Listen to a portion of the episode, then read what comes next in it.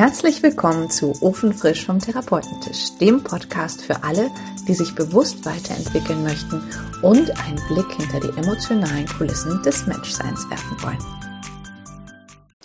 Herzlich willkommen zu Ofenfrisch vom Therapeutentisch. Wir haben gerade eine wunderbare 15-minütige Aufnahme für euch gemacht und dann festgestellt, dass nur Rauschen zu hören war auf unserem Aufnahmegerät. Also, wir sind jetzt natürlich noch klarer und haben ja jetzt eine Generalprobe gehabt. Ähm, wir nehmen das Thema heute einfach nochmal auf.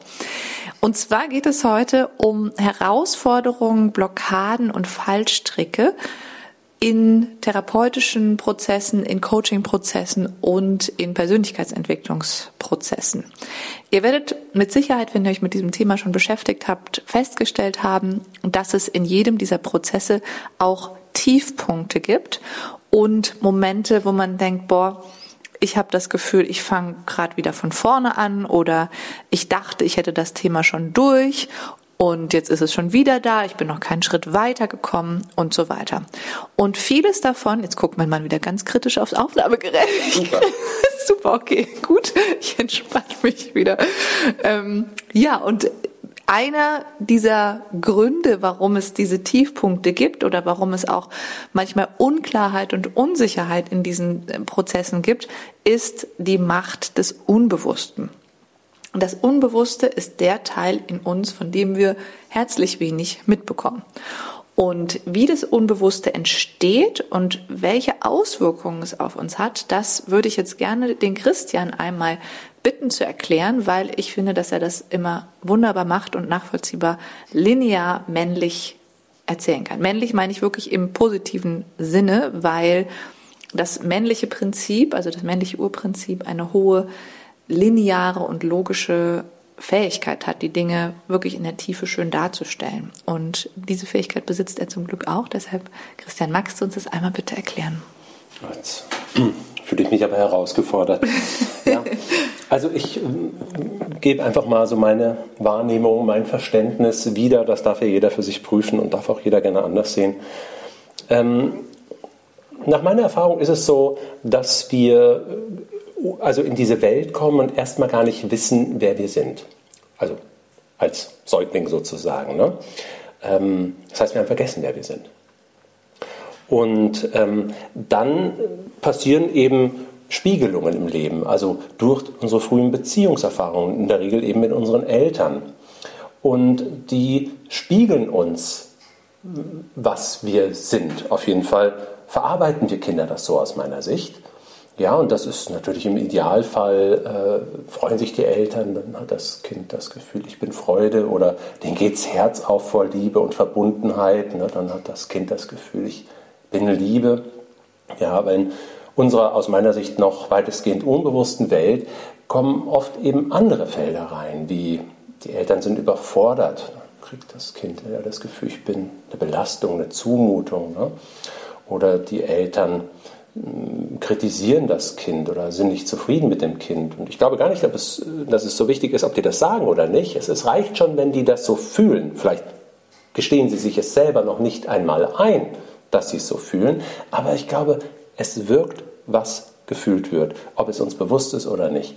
So oder so kommt dann vielleicht auch sowas an wie, äh, ich bin nicht gut genug. Ne? Oder ja, wenn den Eltern das Herz eben nicht aufgehen kann, weil die ja vielleicht mm, auch in der Selbstliebe noch nicht oder Selbstannahme und Selbstliebe noch nicht äh, da sind, wo sie gerne wären, ähm, dann können sie das halt auch dem Kind aus meiner Sicht nicht geben. Ne? Alles, was in inneren Konflikten gebunden ist, können wir dem Kind nicht geben. Ist aus meiner Sicht quasi ein, ähm, ein Naturgesetz, ein psychologisches sozusagen. Ja, und dann entstehen auch so Glaubenssätze eben wie, wie ich bin nicht liebenswert. Ja? Oder vielleicht haben die Eltern sind immer mit was anderem beschäftigt. Ne? Also ich bin uninteressant oder unbedeutend und so weiter. Und das ist für die Kinder furchtbar. Also das ist quasi äh, ein Gefühl, was die gar nicht aushalten können. Und die können es ja noch nicht verstehen. Die, die fühlen einfach nur, es fühlt sich scheiße an. Ne? Also ähm, die haben ja noch keine ähm, Mentalisierungsfähigkeit, die können dann nicht verstehen, oh ja, meine Eltern, die haben sie ein bisschen viel aufgeheizt, die sind jetzt hier überfordert und ja, ach, bei dem klemmt selber was, der mag sich selber nicht und deswegen kann er mich auch nicht so nehmen, wie ich bin. Das geht ja alles noch gar nicht. Ja? und die können sich ja auch noch nicht artikulieren, die können ja ihre Gefühle noch gar nicht bewusst wahrnehmen, die können vielleicht noch gar nicht sprechen und, und, und. Ja, und die einzige Möglichkeit, die die kleinen Kinder dann erstmal haben, ist äh, unterdrücken, verdrängen. Und damit ist aber schon immer, ähm, ich sage jetzt mal, ein emotionaler Ballast angelegt, also etwas nicht verarbeitet, etwas, was nicht durchgehen konnte sozusagen. Und ähm, da das eben nicht gespürt werden soll, wird es quasi verleugnet, verdrängt, unterdrückt, abgewehrt. Und ich glaube, das ist quasi ähm, schon der Beginn, ähm, dass sich unbewusste Anteile bilden, die sich auf unser späteres Leben auswirken.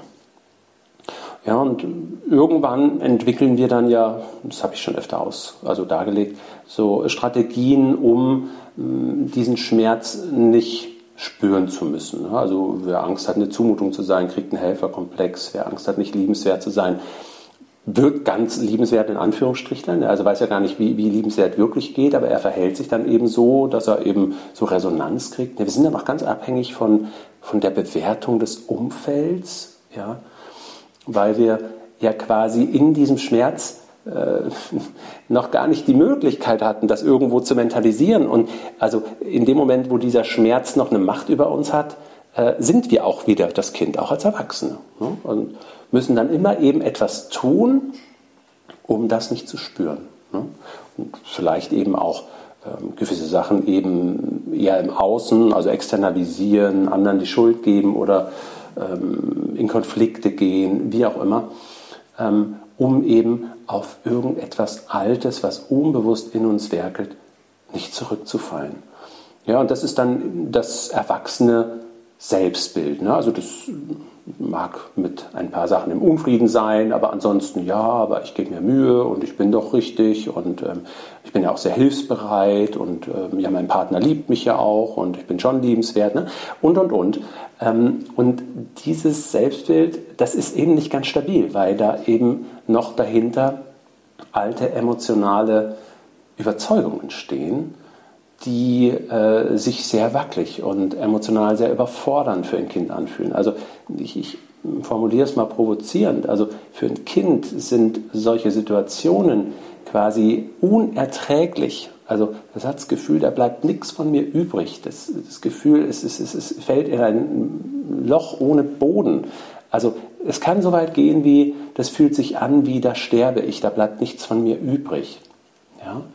Und wenn wir im späteren Leben eben mit diesen Hintergründen konfrontiert werden. Das kann eben durch das Leben passieren, also partnerschaftliche Trennung, wo dann irgendwas kompensiert war, Arbeitsplatzverlust und was weiß ich noch. Ne?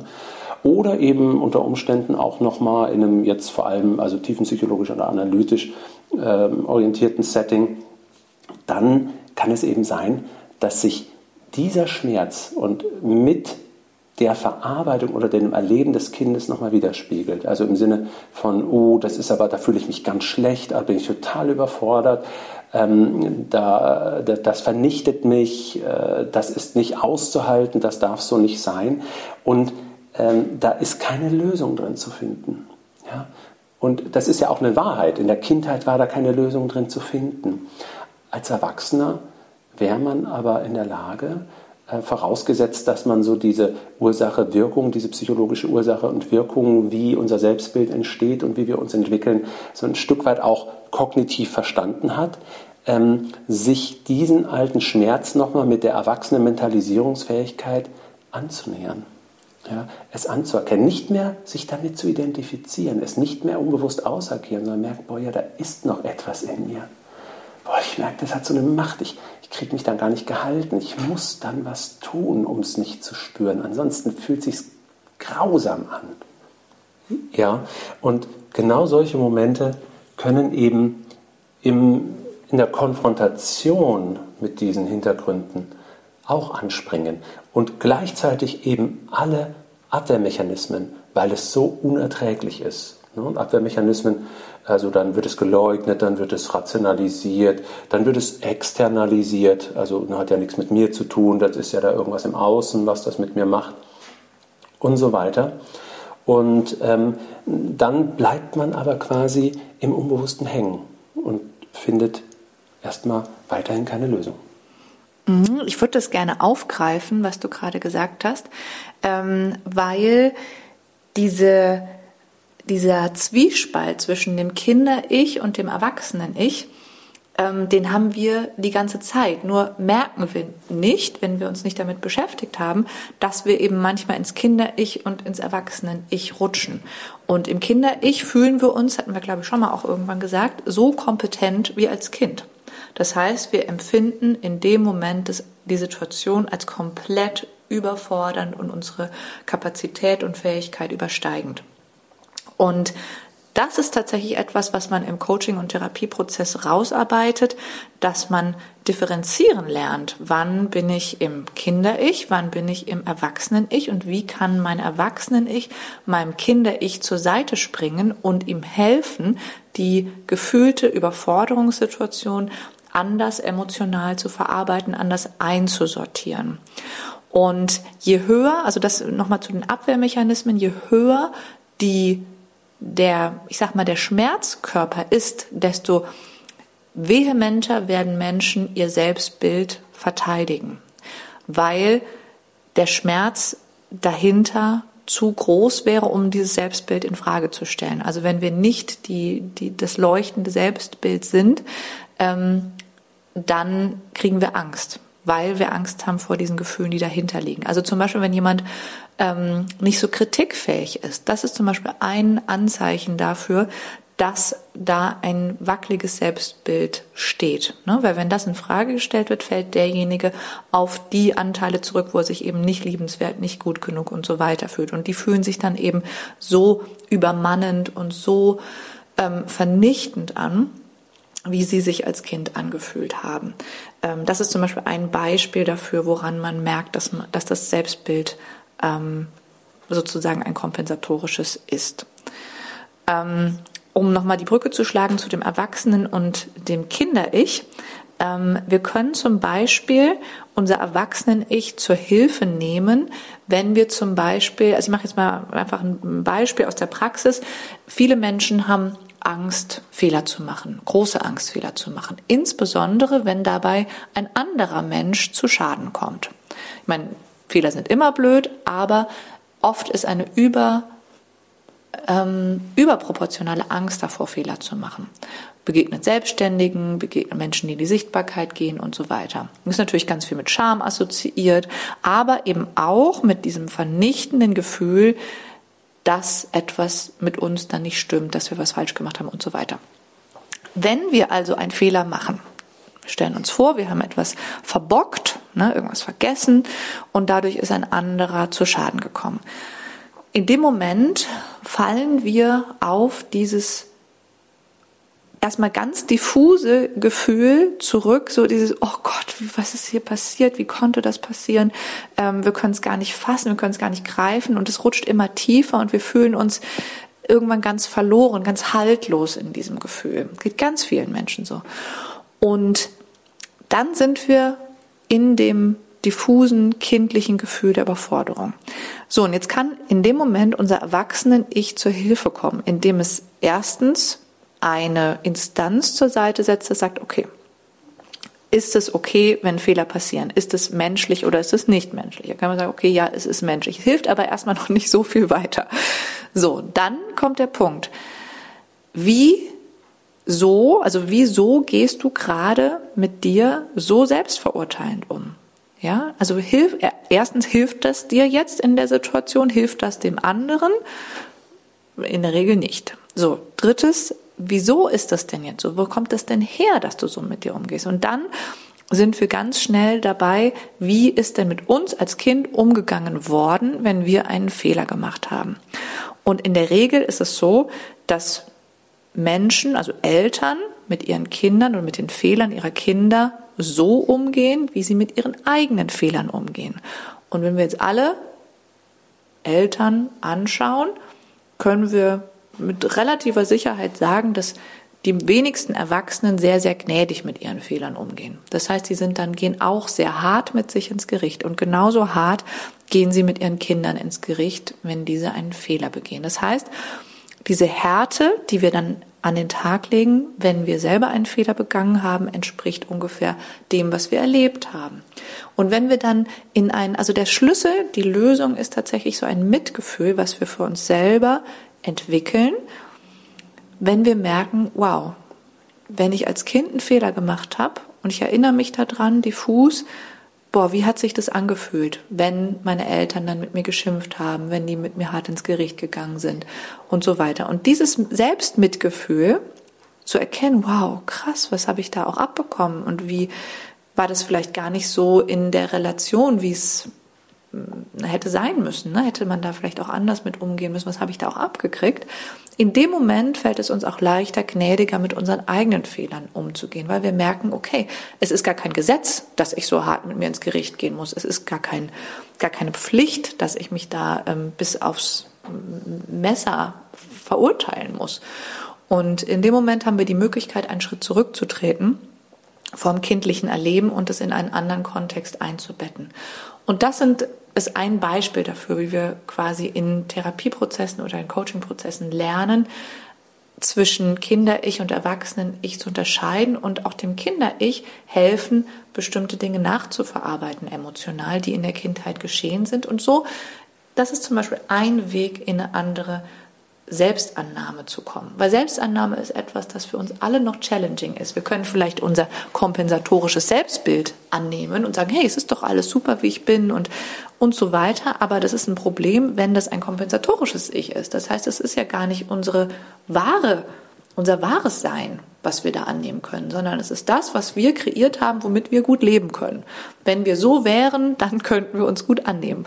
Aber natürlich sind wir, also unser Unbewusstes weiß natürlich, ja, da sind aber auch viele Punkte, die ich abgespalten, verdrängt und so weiter habe. Wenn die nicht mit in den Selbstannahmetopf kommen, dann können wir uns nicht wirklich selber lieben und annehmen. Und dann können wir auch unsere Muster, unsere Glaubenssätze, unsere Verhaltensweisen nicht wirklich an der Wurzel lösen und verändern. Und das sind aber tatsächlich die schwierigsten Punkte, in Therapieprozessen, wenn, weil da geht es wirklich ans Eingemachte. Da stellen wir uns einmal komplett in Frage. Und es gibt nicht selten Momente, dass die Leute sagen, ich weiß irgendwie gar nichts mehr. Wer, wer bin ich weiß nicht mehr, wer ich ja, bin. Ich weiß, ja. In der Regel sagen wir dann, ja, herzlichen Glückwunsch, das ist erstmal ein guter Ausgangspunkt. Ja, weil von da an, da geht es eigentlich erst richtig los. Ja. Ja, und da ist eben oft eine große Not, äh, das abzuwehren, dass es eben erst gar nicht dahin kommt. Ne? Aber das gehört quasi zu jedem, auf jeden Fall tiefen psychologischen oder analytischen Prozess. Ne? Ja. Man könnte auch übergeordnet sagen, mm, ich glaube, wenn ein bewusster Erwachsener in der Kindheit da wäre, der also liebesfähig wäre, der mit sich selber im Rein wäre, der das Kind nehmen könnte, wie es ist und so weiter. Ähm, der könnte dem Kind immer helfen, schwierige Gefühle quasi zu verarbeiten. Ja. Leider gibt es solche Menschen, glaube ich, in der Welt noch nicht. Ne? Also die einen haben eben mehr emotionalen Ballast, die anderen weniger. Ja. In dem Sinne sitzen wir alle noch mit eben ins Unbewussten verdrängten emotionalen Ballast da. Ja. Ähm, aber ebenso wie du das gerade schön bildlich beschrieben hast mit dem Erwachsenen und dem kindlichen Ich, ähm, könnten wir heute eben ein Bewusstsein dafür entwickeln und man könnte sagen, unser inneres Kind nochmal selber nachbemuttern und nachbevatern. Also dem inneren Kind das geben, lernen, was in der Kindheit leider aufgrund des unbewussten Umfeldes nicht zur Verfügung stand. Und dann kann eben auch die tiefere emotionale Heilung stattfinden. Nachdem das passiert ist, was du gesagt hast, eben das Selbsterkennen, die Selbstannahme, ist es ja dann oft so, dass da auch nochmal sich emotional was entlädt. Ne? Das geht dann oft so am Verstand vorbei. Dann kommt auf einmal so eine Traurigkeit, die man gar nicht versteht, wo man erstmal denkt, oh, na, da bin ich nicht richtig. Ja, aber bis wir dann merken, ah ja, nee, das ist einfach noch was Altes aus einer Zeit, wo ich mich gar nicht mehr daran erinnern kann. Das kann ich auch nicht mehr verstehen. Aber es ist richtig. Ja? Und dann lässt man es einfach, also nimmt man es an, lässt es zu, lässt es durch und dann lässt man es irgendwann los, wenn es durch ist. Ne? Und äh, dann stellt sich eben auch tatsächlich so eine Erleichterung ein. Ne? Und dann merkt man dann auch so, boah, das ist mir so ein Stein von der Seele gefallen. Ne? Mhm. Ja, da darf man auch nicht vergessen, fällt mir dazu ein, dass wir ja auch alle in einem gesellschaftlichen Bewertungsschema aufwachsen. Na, und unsere Eltern haben bestimmte Vorstellungen davon gehabt, wie ein Kind zu sein hat oder wie ihr Kind zu sein hat. Und es ist oft auch aus Prägung erwachsen. Also entweder sollen die, ne, entweder wollen die so mit dem Kind umgehen wie ihre Eltern oder genau das Gegenteil machen, aber irgendwie befinden wir uns weiterhin in einem Bewertungsspannungsfeld. Ne? Es gibt ja auch tausend Theorien über Erziehung. Die einen sagen ja bedürfnisorientiert, die anderen sagen ja nein, auf gar keinen Fall und so weiter. So, das heißt, es herrscht allgemeine Verwirrung, wie jetzt ein Kind anständig großzuziehen ist. Und grundsätzlich haben Eltern Vorstellungen davon. Und wenn wir jetzt spüren als Kind, wie hätten mich meine Eltern gerne, damit ich von denen angenommen werde, und wir spüren das ja alle, wir spüren, okay, wie muss ich sein, damit ich hier irgendwie gut durchkomme, damit ich hier irgendwie ins Familiensystem passe, damit, die mich auch, damit ich auch Liebe krieg, damit ich auch Zuwendung krieg. Das heißt, wir versuchen uns irgendwie von klein an anzupassen. Und dieses Anpassen hat natürlich zur Folge, dass wir Teile in uns gar nicht leben. Dass wir sagen, oh nee, der passt irgendwie hier nicht rein. Oh nee, ich, äh, Wut zum Beispiel, mhm. sehr, sehr großes Thema, was selten auf ein, ich sag mal, freundliches Willkommen stoßen in Familiensystemen. Und was wolltest du noch sagen? Ja, wird dann unter Umständen geleugnet und ins Unbewusste verdrängt genau. und treibt dann da leider oft destruktive ähm, Muster voran. Genau, also zum Beispiel passive Aggressivität oder mhm. auch, dass wir Wut gegen uns selber richten, oh, ja. Depressionen entwickeln und ja, so weiter. Also da genau. gibt's, ne, also das ist zum Beispiel auch eine Auswirkung von unbewusst verdrängten Emotionen. Und ähm, so, das heißt, wir wachsen auf und versuchen uns irgendwie in ein Schema zu passen, in eine Form zu passen. Wir nennen es jetzt mal eine Kuchenform, die hat die Form von einem Stern und wir wissen, wenn wir so aussehen, dann passen wir hier wunderbar rein, werden angenommen und so weiter. Leider sind wir aber als Kugel geboren worden. So, das heißt, um ein Stern zu werden, müssen wir irgendwie Sachen absprengen, abspalten, die ins Unbewusste verdrängt werden und an irgendeinem Punkt in unserem Leben aber wieder raus wollen. Was auch gut ist. Also für mich ist es auch immer wirklich, also das Leben ist, ist Wachstum, ist Entwicklung und für mich geht die Reise dahin, dass wir immer mehr der Mensch werden, der wir sind, der wir wirklich gemeint sind, der wir, als der wir geboren wurden. Und dieser Mensch kann sich nur dann entfalten, wenn er beginnt, diese Sternform in Frage zu stellen und zu gucken, was fühle ich denn eigentlich? Was liegt denn dahinter und wieso traue ich mich das nicht zu äußern? Was steht denen im Weg? Und da werden wir ganz oft an, an Wände stoßen, die Glaubenssätze heißen, ja, wo wir merken, boah, nee, das äh, darf ich mir gar nicht erlauben. Ja, ich darf mir hier gar nicht so viel Raum nehmen. Ich, da, viele Frauen haben zum Beispiel Schwierigkeiten, in die Sichtbarkeit zu kommen. Boah, ja, was passiert, wenn ich aber kritisiert werde, wenn die mich in Frage stellen, wenn die mich angreifen, mein Aussehen, mein dies, mein das. Und dann kommen so, kommen so Prozesse in Gange, wo man merkt, boah, puh, das macht einem richtig Angst. Und gleichzeitig ist da der Wunsch, doch der Mensch zu sein, der man ist. Ich glaube, wir haben alle eine tiefe Sehnsucht danach, der Mensch zu sein und für diesen Menschen auch geliebt und angenommen zu werden, der wir wirklich sind. Ja, ich glaube tatsächlich, die, die Angst ist das, was uns am meisten blockiert. Und es ist eben die Angst, ähm, dass unser Selbstbild nicht richtig ist oder auch die Angst vor diesen schwierigen Gefühlen, die noch dahinter stehen. Ja, und ich, ich würde mir so wünschen, dass wir alle mutiger werden. Ja, weil ich glaube, sonst ist es nicht möglich, dass wir äh, uns selbst verwirklichen können. Ja. Ja, und auch so eine, ich glaube, dass wir immer mehr, je weiter wir uns zu uns selber entwickeln, ähm, immer klar, immer klarer spüren in uns, was ist unsere wahre innere Haltung? Was ähm, wollen wir eigentlich? Also wir hatten jetzt heute Morgen äh, tatsächlich so eine Situation, wo ähm, ich gespürt habe, also alle, also es gab jetzt eine große Bewegung in, den, in der Elternschaft der Klasse, wo viele wichteln wollten. Und ich merkte, wichteln fühlt sich für mich total hohl, leer und beziehungslos an. Ich habe keinen Bock da, mich zu beteiligen. So, und dann gerät man aber in Spannungsfelder. Was macht man dann? Bleibt man still, hofft, dass es äh, vorbeigeht, dass die Diskussion zu dem Schluss kommt, nein, wir wichteln nicht. Wir merken aber, nee, also irgendwie muss diese Haltung auch vertreten werden, weil wir uns irgendwann nicht mehr verbiegen können. Also es fühlt sich irgendwann nicht mehr richtig an. Also positionieren wir uns mit der Folge, dass wir Gegenwind kriegen, dass wir angegriffen werden, dass sich Menschen von uns abwenden. Das sind alles Folgen dessen, wenn wir beginnen, uns zu zeigen, unsere Wahrheit auszusprechen und ja, uns selber im Grunde treu zu sein. Ja. Und gleichzeitig ist es so befreiend.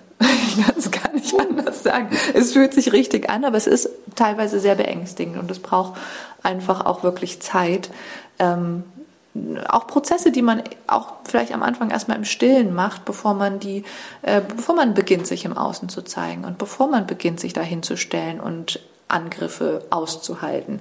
Weil auch da, ne, es gibt ähm, wir sind alle, wir sind soziale Wesen und Bewertungen der anderen machen oft noch was mit uns. Es sei denn, wir kommen immer mehr dazu, uns selber mehr zu glauben als den anderen. Und da sind wir auch noch an so einem Punkt, wenn wir zum Beispiel als Kinder, tut mal, ich habe gerade voll den Redeflash, wenn wir als Kinder ähm, von den Eltern oft gespiegelt bekommen haben, meine Wahrnehmung ist nicht richtig ja, wir nennen das in der Psychotherapie die Invalidierung. Wenn wir zum Beispiel sagen ähm, als Kinder, boah Mama, ich fühle mich gerade so traurig und das, die Mama sagt, jetzt stell dich doch nicht so an, ist, du hast doch gar keinen Grund traurig zu sein, dann haben wir in dem Moment das Gefühl, ach so, ja, mein Gefühl ist also falsch, ja, also ähm, muss ich jetzt wohl fröhlich sein, wie, wie mache ich das? Ah, Mist, ich kann es nicht so richtig, ja, dann stimmt was nicht mit mir. Also so findet dieser Prozess statt. Und wenn wir gelernt haben eben, dass unsere Wahrnehmung nicht richtig ist und dass die sich oft von der unterscheidet, was in dieser, naja, eigentlich verrückten Welt, die wir aber als Kind als richtige Welt wahrnehmen, läuft, dann stellen wir uns selber in Frage. Und dann ist es umso schwerer, sich nicht von den Bewertungen der anderen abhängig zu machen, weil wir ja immer noch denken, ah, die anderen haben ja recht und meine Wahrnehmung ist ja verkehrt. Mhm. Und das hat ganz viel damit zu tun, ähm, auch mit unserem Selbstwert, mit unserem ja, Selbstvertrauen. Unser Selbstvertrauen, genau. Und wenn wir das nicht haben, dann, ähm, dann ist es schwierig, also zu sich zu stehen und in sich quasi Stabilität und Sicherheit zu finden. Und das, diese Unsicherheit, die daraus resultiert, projizieren wir dann auch wieder auf, auf viele Gegebenheiten des Lebens. Ne? Ja, absolut. Ja. Ja, jetzt ja, haben wir aus dem Unbewussten so komplex, heute. Ne? Es sind natürlich auch, also wenn ich das nochmal so sagen darf, äh, wenn ich da irgendwie so äh, ähm, Szenerien darstelle, das sind immer nur Beispiele. Ne? Am Ende muss man immer wieder sagen, es ist hoch individuell, mit jedem Menschen, auch mit jeder Familie äh, äh ist es anders gelaufen, gibt es andere Schwerpunkte. Ne? Und nichtsdestotrotz gibt es aus meiner Sicht aber so übergeordnete psychologische Gesetzmäßigkeiten, wie ja. zum Beispiel, dass ein Kind erstmal nichts verstehen kann und alles nur persönlich nehmen kann. Mhm. Ja?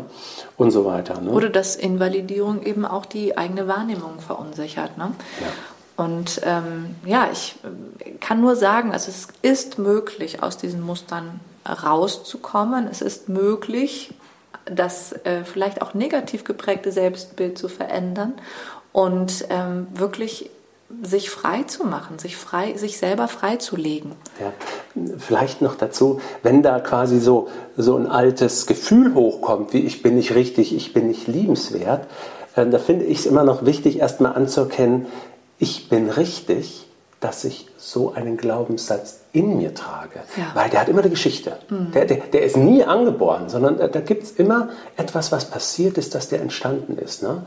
Aber die Aussage des Glaubenssatzes, die darf man hinterfragen. Mhm. Weil das ist in der Regel so, dass man da ein Bewertungsschema des unbewussten frühen Umfeldes ähm, ausgesetzt war, den man eben noch nicht erkennen konnte und nur persönlich nehmen konnte. Mhm. Das und heißt, die Ab auch die Abwehr ist erstmal ernst zu nehmen, ja? Also im Sinne ja, von, die, ich habe da eine Abwehr gegen, aha, da ist wahrscheinlich eine Not dahinter. Oder es stimmt halt einfach nicht, das muss man dann prüfen für sich.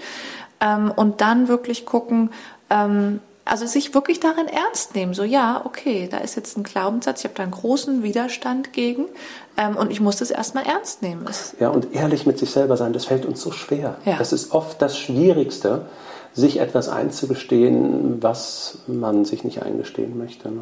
Ja. Aber ähm, ansonsten dreht man sich halt im Kreis. Also dann ja. bleibt es halt beim Alten und dann kann man nur gucken, dass man sich nochmal irgendwo kompensatorisch optimiert, was jetzt auch nicht verkehrt ist, ne? aber was halt nie die Lösung bringt. Mm. Ich fand es eben, ich würde es noch einmal gerne tun, das wird lang heute, aber ich möchte es einfach noch erwähnt haben. Ähm, Eben hattest du gesagt, dass wir als Eltern ja auch oft dann sozusagen die guten Eltern sein wollen und eben auch bestimmte Dinge nicht wahrnehmen wollen, die wir empfinden und dass dann unbewusste Prozesse ähm, oder unbewusste Gefühle in uns wirken. Ne? Wir wollen vorne rum lieb zum Kind sein, wir wollen nicht schimpfen, merken aber, dass wir innerlich kochen und ähm, zum Beispiel, genau. Genau, ne, zum Beispiel. Und dann kommt trotzdem das Kochen beim Kind an. Ne? Also das heißt, das Kind spürt, also spürt auch eine Diskrepanz zwischen, hä, die redet was Nettes zu mir, aber ich spüre dahinter ganz viel Wut und das verwirrt Das kommt erst, Kinder. nachdem das Kind Sprache versteht, ne? Erstmal spürt es nur. Ja, es spürt nur und merkt, es Ja. kommen Doppelbotschaften und auch das verwirrt das Gefühl und die Wahrnehmung eines Kindes. Das heißt, es ist immer also ratsam als Eltern wirklich sich erstmal einzugestehen, wie fühle ich mich dann überhaupt? Das kann ein Kind, also Mhm. das wahre, authentische Gefühl in dem Moment ist weniger schädlich als die ganzen unbewussten Dinge, die wir in nette Geschenke verpacken und aber dahinter eigentlich wirklich Ja. den Kochtopf haben. Und wahrhaft geklärte Wahrhaftigkeit, die kann wahrscheinlich noch keiner von uns leben. Ne? Da sind wir alle noch, ähm, noch nicht fertig genug, sage ich. jetzt Genau. mal. Noch nicht bewusst genug oder geklärt genug. Genau, also mit Ausnahme, ich finde, äh, fällt mir gerade ein, also mit Ausnahme natürlich von, von körperlicher äh, Gewalt. Ne? Also das ist natürlich was, äh, wo wir, wo das authentische Gefühl durchaus hinterfragt werden sollte.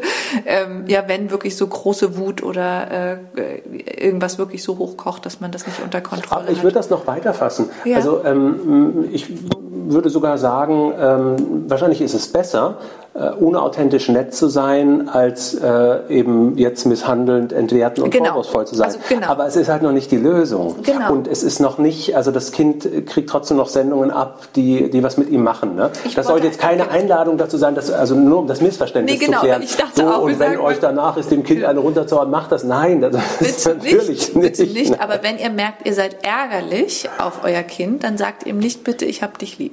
Ja, also ähm, einfach, wenn die Botschaften nicht zueinander passen. Ähm, also es ist besser, dann dem Kind zu sagen, pass auf, ich bin jetzt ärgerlich auf dich. Ich muss mich jetzt erstmal selber klären. Ähm, aber ich kann gerade so nicht. Ja, ich, ich, ich merke, mich stört, es hat vielleicht auch nichts mit dir zu tun, vielleicht hat es was mit mir zu tun. Ich muss mich jetzt aber erstmal klären. Also das wäre sozusagen, aber dafür müssen wir halt erstmal wahrnehmen, dass wir Ärger haben. Und auch das ist manchmal gar nicht so einfach.